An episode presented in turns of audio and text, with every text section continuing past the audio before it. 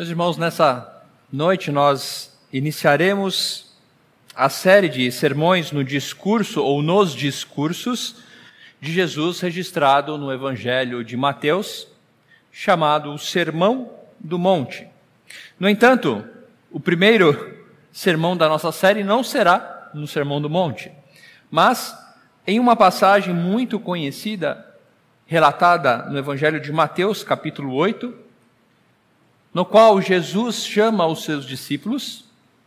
E eu creio que esse sermão introdutório à nossa série irá nos ensinar um pouco mais a respeito do propósito ou dos princípios elementares contidos no Sermão do Monte, que é a vida prática do discípulo de Jesus.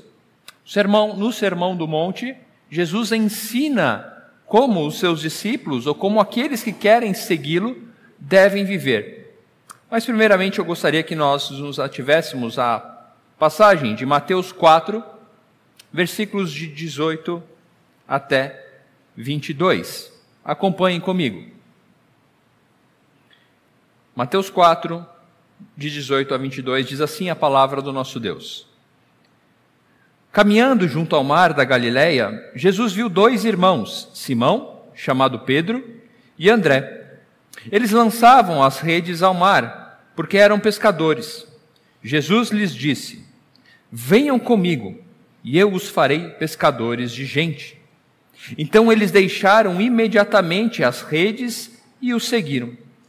Pouco mais adiante, Jesus viu outros dois irmãos, Tiago, filho de Zebedeu, e João, o irmão dele. Eles estavam no barco em companhia de seu pai, consertando as redes. E Jesus os chamou. Então eles, no mesmo instante, deixaram o barco de seu pai e seguiram Jesus. Até aqui a palavra do nosso Deus. Vamos orar. Senhor, diante de ti, da tua palavra, nos colocamos certo, ó Pai, da nossa limitação, ó Deus, em relação às tuas verdades mas também confiando em Teu Santo Espírito para nos conduzir por meio delas. Fazemos isso, Senhor, confiantes na obra de Cristo Jesus, que nos proporciona conhecer-te por meio do Teu Santo Espírito. É no nome de Jesus que nós oramos. Amém. Esta mesma passagem é relatada no Evangelho de Lucas, no capítulo 5. Em determinados momentos nós iremos até ela mas em Lucas capítulo 5, essa passagem é um pouco mais detalhada ou expandida naquilo que nós conhecemos como a pesca maravilhosa. As crianças que estão aqui, nós estamos falando daquele momento onde Jesus manda os discípulos jogarem as redes e muitos peixes começam a vir. Lucas detalha mais esta passagem, mostrando o contexto e trazendo um enfoque uma ênfase no relacionamento ou na conversa de Jesus propriamente com Pedro. Depois, quando formos ao capítulo 5 de Lucas, nós poderemos ver. No Evangelho de Lucas temos essa ênfase. No entanto, eu creio que tanto Lucas quanto Mateus compreenderam qual era o ponto central dessa passagem. Por isso que Mateus em nada perdeu ao não relatar a pesca maravilhosa. O ponto central dessa passagem, o que eu gostaria que nós refletíssemos nessa noite, é a respeito de como Jesus, ou como a graça concedida por Jesus aos seus discípulos, age de forma prática na vida daqueles que são chamados por Ele. Agem de forma prática por duas perspectivas, nas quais nós nos ateremos hoje. A graça preciosa, ou a preciosa graça de Jesus, impacta de forma prática os seus discípulos. Primeiro, transformando-os em discípulos. E segundo, capacitando-os a viverem como discípulos. O chamado de Jesus aos seus discípulos transforma-os em discípulos, e a graça preciosa de Jesus concedida aos seus discípulos garante que eles agora viverão como tal. O primeiro ponto de nossa passagem, então, a graça preciosa que nos faz discípulos. Eu acredito que o fato de Mateus não detalhar o contexto de Lucas, como eu disse, ah, deste encontro com Pedro reforça a ideia de que os milagres feitos por Jesus haviam ou tinham um objetivo claro e específico de dar autoridade às palavras de Jesus. Por isso que eu disse que nada perdemos quando Mateus não relata a, o maravilhoso feito ocorrido nessa passagem. Porque os sinais que Jesus realizou durante todo o seu ministério não tinham um fim em si, mas tinham o objetivo de validar a autoridade daquele que fazia os sinais e aquilo que ele ensinava. O texto de Lucas capítulo 5 diz que Jesus estava com uma multidão e essa multidão queria ouvir os seus ensinos. Então é, Jesus precisa subir no barco de Pedro para continuar ensinando. Em meio a esta multidão, Jesus irá chamar aqueles que o seguiriam. Nem todos desta multidão foram chamados. O milagre da pesca maravilhosa certamente expôs a autoridade de Jesus naquele momento. Mas o ponto alto dessa narrativa está naquilo que Jesus disse àqueles homens. Quantas vezes nos aproximamos de Jesus ou buscamos conhecer Jesus muito mais curiosos ou querendo ah, ter de Jesus uma satisfação momentânea? Quantas vezes igrejas se enchem para simplesmente receber algo de imediato da parte de Deus, mas esquecem que tais sinais apontavam para a autoridade dos ensinos de Jesus. Os evangelhos mostram por diversas vezes multidões seguindo a Jesus. E é interessante como os evangelhos deixam claro que nem todos dessas multidões eram escolhidos. Por diversas vezes Jesus faz questão de distinguir. Ou os próprios discípulos que o acompanhavam Dizem, mas então Jesus conhecia o coração de cada um, ou Jesus colocava à prova aqueles que queriam seguir. Jesus não se deixava levar pelas multidões. Esse senso de multidão muitas vezes engana o nosso coração quando estamos dentro de uma comunidade, achamos que isso basta para um relacionamento verdadeiro com Jesus. Basta pertencer a uma igreja, basta ir a um culto cheio de pessoas. Às vezes eu não preciso nem cantar, às vezes eu não preciso nem prestar atenção, basta estar neste rebanho. Mas Jesus demonstra que ele conhece os seus e chama os seus. Vejam a expressão simples, mas tão poderosa nesse texto. Quando Jesus se encontra com esses homens, ele diz: Venham comigo venham comigo. Aparentemente, um simples convite ou chamado, mas que mudou a vida daqueles que receberam esse chamado. Muito mais interessante se torna essa narrativa quando vamos para o capítulo 9 do Evangelho de Mateus, no versículo 9, e vemos o próprio Mateus relatando o seu chamado. Mateus, para aqueles que não se lembram, um coletor de impostos, Jesus, passando por sua coletoria, olha para Mateus e diz: siga-me. E o texto diz que imediatamente Mateus, deixando tudo, seguiu. Quando olhamos para essa narrativa no Evangelho de Mateus, vemos ah, os traços dos escritos de Mateus compreendendo como um chamado também, aquele que também fora chamado. Creio que Mateus não dá ênfase também ao relato de Pedro para mostrar que outros ali também foram chamados. E para nos ensinar que tanto judeus quanto gentios, pescadores, coletores de impostos, o foco não está em quem você é, o foco não está na pessoa, mas em como o chamado de, de Jesus transforma cada um que ele chama. O foco não é a pessoa, mas o poder que transforma cada um a quem Jesus chama. Venha comigo, siga-me. Curtas expressões, mas que contêm todas as respostas para aquilo que impede alguém de atender a esse chamado. Sabe por quê?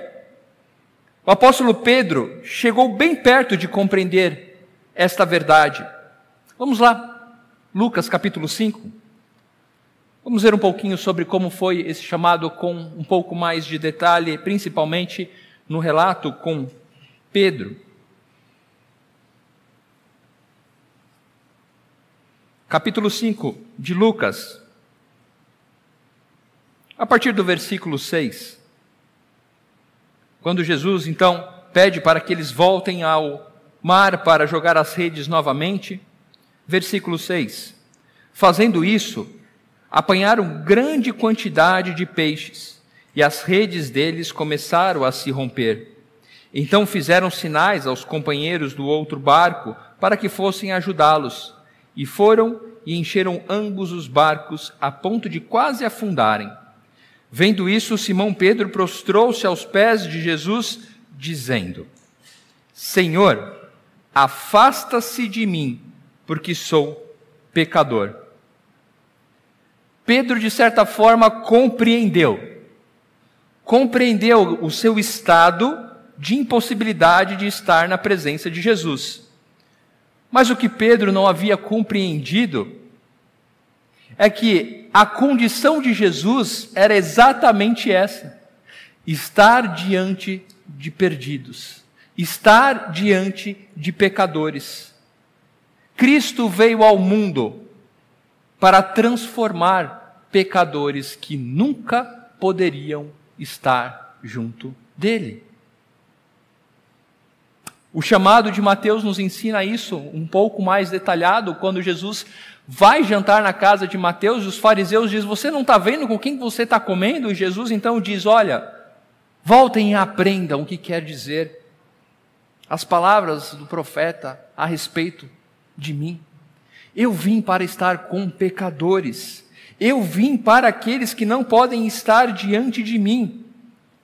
Se a nossa condição natural é de estar impossibilitados de estar em Cristo, a condição de Cristo é estar diante de nós, nos chamando para estar com Ele.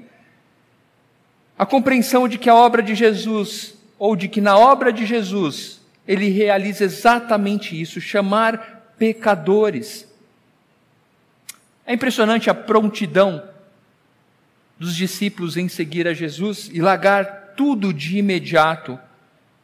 Eles não pediram tempo para ponderar se valia a pena ou não. Eles não ficaram em dúvidas, não, não tiveram dúvidas, não mediram prós e contras, pelo contrário, seguiram de imediato. E sabe por quê? Porque esse não é um simples chamado. Esse chamado relatado é aquele que nós chamamos de o chamado eficaz, conduzido pela graça irresistível de nosso Senhor Jesus Cristo. É aquele chamado que todo eleito de Deus um dia recebe e pelo Espírito Santo atende. Não é um simples chamado, mas é o chamado daqueles a quem o Pai entregou ao Filho. O chamado eficaz da parte de Jesus atinge os corações de todos os eleitos de forma irresistível. Mas esse chamado traz consigo uma série de características, e a principal dela é a transformação de vida. Quando Cristo nos chama ele não espera a resposta, porque esse chamado é aquele que vem consigo a graça da transformação. Quando Cristo chama os seus discípulos, assim como chama todos os eleitos, ele os chama porque ele concede a capacidade destes virem até ele. Ninguém vem a mim se o Pai não tiver enviado. A graça preciosa de Jesus é maravilhosa aos nossos olhos, para aqueles que creem em Jesus como seu único e suficiente Salvador, porque ela nos ensina que por meio dela podemos atender o chamado, que por meio dela somos transformados e feitos discípulos. Jesus Cristo transforma-nos em seus discípulos quando nos chama das trevas para a sua maravilhosa luz. Isso nos leva então ao segundo aspecto da graça preciosa de Cristo. A primeira é que ela nos transforma em seus discípulos. E a segunda é que ela nos ensina ou nos capacita a viver como discípulos. Não somos só transformados, mas somos conduzidos a uma vida de discipulado de Jesus. Outra breve expressão, mas tão profunda quanto a primeira. Venham comigo e eu os farei. Eu os farei pescadores de homens. Isso porque o mesmo que tem poder para nos transformar é o responsável por nos conduzir para aquilo que fomos chamados. Aquele que tem poder para transformar uma vida de distanciamento, de iniquidade, de impossibilidade de comunhão com Deus em uma vida de comunhão com Deus, também tem poder para sustentar os dias de seus discípulos. Vejam bem, o chamado eficaz de Cristo Jesus, a sua graça que nos transforma, é a mesma graça que garante a continuidade de nosso discipulado, a continuidade de uma vida de perseverança como, como discípulos do nosso Senhor. Pecadores afastados de Deus, que foram chamados à reconciliação e agora não somente se encontram transformados, mas, mas passam a viver sobre uma nova condição e serem usados como instrumentos, vejam só, instrumentos de transformação. Eu os farei pescadores de homens. Eu os transformei para que vocês possam transformar outras pessoas. Aquilo que Jesus fez na vida destes homens não somente os transformou, mas seria usado para a transformação do mundo em que vivemos. Por meio dos discípulos de Jesus, quando o nosso Senhor ascende aos céus, os seus discípulos, possuídos pelo Espírito Santo, começam o seu ministério. Foi isso que Jesus ensinou a eles e a nós, quando disse em verdade, em verdade, lhes digo que aquele que crê em mim fará também as obras que eu faço, e outras obras maiores fará, porque eu vou para junto do Pai. João 14, versículo 12. Esse é um versículo muito deturpado por muitas vezes quando ah, lido. Não estamos falando aqui que receberemos ou que esses discípulos receberam poder maior do que Cristo Jesus mas que a abrangência do seu ministério seria maior. O alcance, não estamos falando de nível de poder, mas de abrangência por aquele poder que Jesus concede. Judéia, Samaria e confins da terra. Quando falamos de discipulado, devemos lembrar que fomos chamados para ser discípulos de Jesus e trazer outros a este mesmo discipulado. Compreender, apresentar e ensinar aquilo que aprendemos. Discípulo faz discípulo, não de si, mas daquele que o chamou. Não se trata, ou não trata de, de ter mais poder, mas de ser usado por este poder de ser usado pelo poder que nos alcançou, que nos transformou, para transformar outras vidas, instrumentos de ação ou da ação do nosso Deus neste mundo, proclamando a Jesus Cristo. Por meio da palavra de Jesus, Pedro e outros pescadores presenciaram algo extraordinário na pesca maravilhosa. Mas esse evento não foi o centro da relação, novamente eu digo estabelecida por Jesus com os seus discípulos. O centro é quando Jesus afirma que eles se tornariam pescadores de homens, ou seja, propagadores dessa graça. Eu os farei meus discípulos. Eu capacitarei você a viver segundo a minha vontade. Por meio das minhas palavras, outros virão a mim pela proclamação. João 17, quando Jesus ora pelos seus discípulos, ele diz: Eu não oro somente por este, mas por todos aqueles que vierem a crer em mim por meio destes. Você já parou para pensar o quanto a graça preciosa de Cristo em sua vida lhe fará experimentar coisas extraordinárias quando a compreendermos? Quando fomos buscar aquilo que ela tem para nos dar, a nossa transformação, a capacidade, não só de vivermos uma vida segundo os propósitos de Deus, mas de sermos agentes transformadores.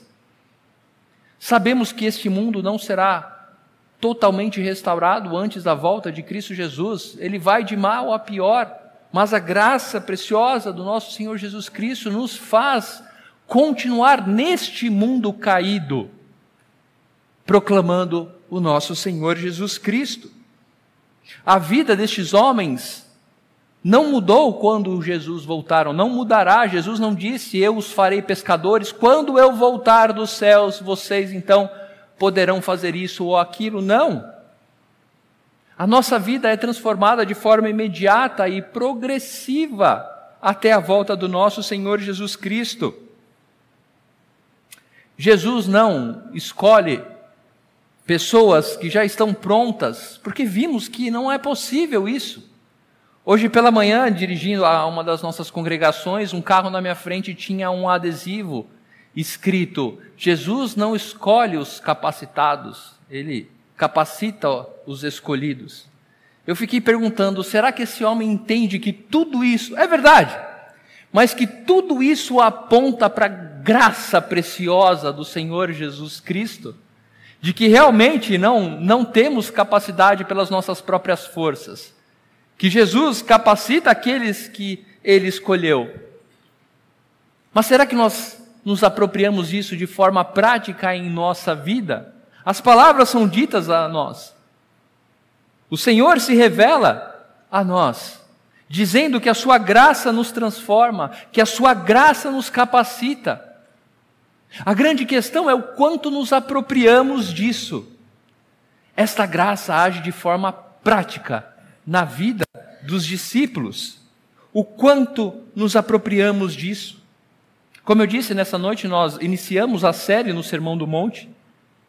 E eu gostaria de iniciar com esta passagem, pois o Sermão do Monte, embora não irá mencionar este ponto específico, ele é um desdobramento ou uma conclusão ou um resultado disso. De que o chamado de Cristo Jesus, de forma eficaz, transforma seus discípulos, transforma pe pecadores em discípulos, mas não só transforma, como capacita e conduz a viver de uma forma distinta. E o Sermão do Monte irá nos mostrar isso. Que forma de vida é essa? como vivem, onde moram, como falam aqueles que são chamados por Cristo. Realmente de uma forma distinta, propagando, sendo instrumento da propagação do Evangelho. Por isso, nessa noite eu gostaria que você respondesse algumas perguntas em seu coração. Você já experimentou a transformação desse chamado em sua vida? Como eu disse, não é um convite. Este chamado carrega consigo o poder da transformação de vida. Se a sua vida foi transformada, você pode compreender que você atendeu esse chamado. Segundo, este chamado se sobrepõe às suas aspirações mais legítimas neste mundo. O chamado de Cristo em sua vida é aquilo que preenche o seu coração de alegria, mesmo em dias de angústia. Saber que Jesus Cristo o chamou das trevas para a sua maravilhosa luz é o que preenche o seu coração de alegria. E mesmo em dias difíceis, é nisso que encontramos o consolo. Mesmo em meio às lágrimas, lembramos: Cristo um dia me chamou. E por mais que doa, por mais que eu esteja vivendo aflições neste mundo, eu sei que o meu redentor vive. E por isso, eu passarei pelas dificuldades que forem, para um dia estar com o meu Senhor e Jesus. Não somos deste mundo, mas aqui estamos, e o nosso Senhor orou por aqueles a quem ele chamou. E por último, você pode dizer que a sua vida é conduzida por esse chamado? Você experimenta ser instrumentos na mão de Deus? Você experimenta em sua vida ser usado por Deus para chamar outros a esta transformação? Você se preocupa em fazer discípulos não seu, mas novos discípulos de Cristo, assim como você foi chamado um dia. Chamemos o mundo. Chamemos aqueles que estão à nossa volta, comece pelos mais próximos. Talvez dentro da sua própria casa. Talvez pessoas já lhe procuraram e você, de certa forma, negligenciou-as. A graça preciosa do chamado de Cristo Jesus nos transforma e nos conduz ao discipulado. Para todas essas perguntas, se você já experimentou a transformação, se essa se esse chamado se sobrepõe a qualquer coisa em sua vida, e se a sua vida é conduzida por esse chamado, eu quero lhe dizer: a graça do nosso Senhor Jesus Cristo tem poder para todas estas coisas. Venha comigo significa eu fiz você vir. Siga-me significa agora é possível você sair da sua atual condição. Nosso Senhor já fez por nós devemos buscar, desejar, experimentar da Sua preciosa graça. Que o nosso coração se encha de alegria. Se você crê nestas coisas, eu digo, regozije-se. Reavive em seu coração estas verdades. Mas se você ainda não compreendeu este chamado, eu quero lhe dizer que ele é posto diante de você. Esse chamado transforma vidas. Esse chamado conduz vidas transformadas para aquilo que elas foram chamadas. Este é o nosso Senhor, Salvador, Jesus Cristo. Que o Senhor nos abençoe a lembrarmos das verdades que nos são dadas. Que nossa vida de discípulos seja conduzida da forma que o nosso Mestre determinou e que o nosso discipulado, que o nosso discipular seja baseado naquilo que o nosso mestre nos ensinou. Vamos orar? Ó Senhor, obrigado, Pai, porque em nossa insignificância, ó Pai, o Senhor demonstrou misericórdia a olhar para um povo caído, filhos da tua ira, sem merecimento nenhum de estarmos junto de ti. Mas o teu amor, tremendo amor, incompreensível amor foi derramado em nossas vidas por meio de Cristo Jesus. Aquele que pagou o preço para que pudéssemos receber de graça a oportunidade de sermos chamados filhos teus. Senhor, que quando nos aproximemos das tuas verdades, isso impacte a nossa vida. O Senhor conhece o coração de cada um de nós, o Senhor conhece aonde temos errado e nos distanciamos de Ti. Assim como Pedro, muitas vezes achamos que não podemos estar próximos de Ti.